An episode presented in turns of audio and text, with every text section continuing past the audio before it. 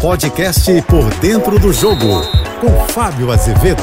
Olá, amigos da JBFM. Tite é o terceiro técnico do Flamengo na temporada. Eu tô tirando da conta o Mário Jorge, né? Técnico sub-20, que assumiu o Flamengo para o espaço entre a, a saída do Sampaoli e a chegada do Tite. Vamos lá.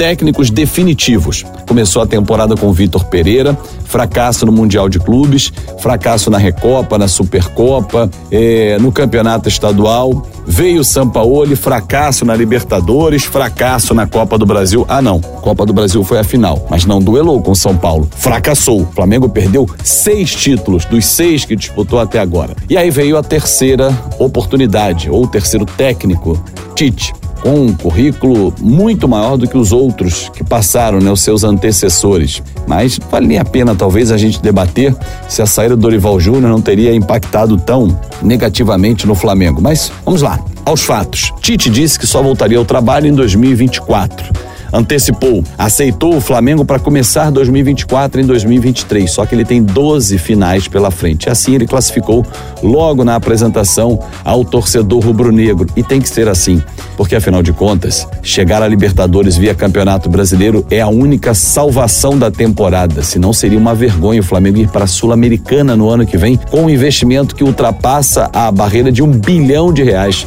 Flamengo tem uma receita que supera um bilhão de reais. Não pode o Flamengo ficar fora de uma competição internacional como essa. Não podia ser eliminado nas oitavas, tomado a surra que tomou no final do estadual.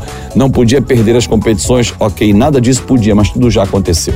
Agora é página virada, 12 rodadas pela frente, o desafio do treinador, do tamanho da seleção brasileira, de Copa do Mundo, grandão do tamanho do Flamengo. Só que o elenco ele não pode mexer, pelo menos nessa temporada. Mas para o ano que vem, aí uma outra história, jogadores que já estão terminando o contrato, que não têm tido oportunidades, que vão movimentar o mercado, outros que não têm tido rendimento, que podem sair ou até mesmo voltar a jogar, caso do Everton Cebolinha, que com o Tite foi campeão inclusive da Copa América.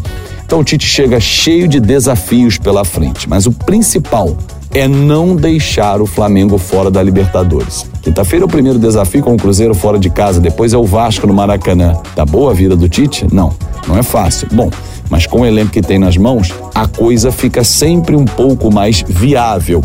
Agora resta ao Tite e a sua comissão tentarem, nessas 12 finais, equilibrar um pouco mais o Flamengo, que anda muito desequilibrado. Tecnicamente é um time acima da média no futebol brasileiro, mas se não tiver um equilíbrio técnico e físico, não rende e vira presa fácil para os adversários. Primeiro capítulo da Era Tite começa quinta-feira contra o Cruzeiro. Eu sou o Fábio Azevedo, a gente se encontra sempre segunda sexta-feira, painel JB, primeira edição, 8h30 da manhã, no painel JB, segunda edição, às 5h50 da tarde. Nas minhas redes sociais, espero você em Fábio Azevedo TV. Até lá e uma ótima semana. Você ouviu o podcast Por Dentro do Jogo.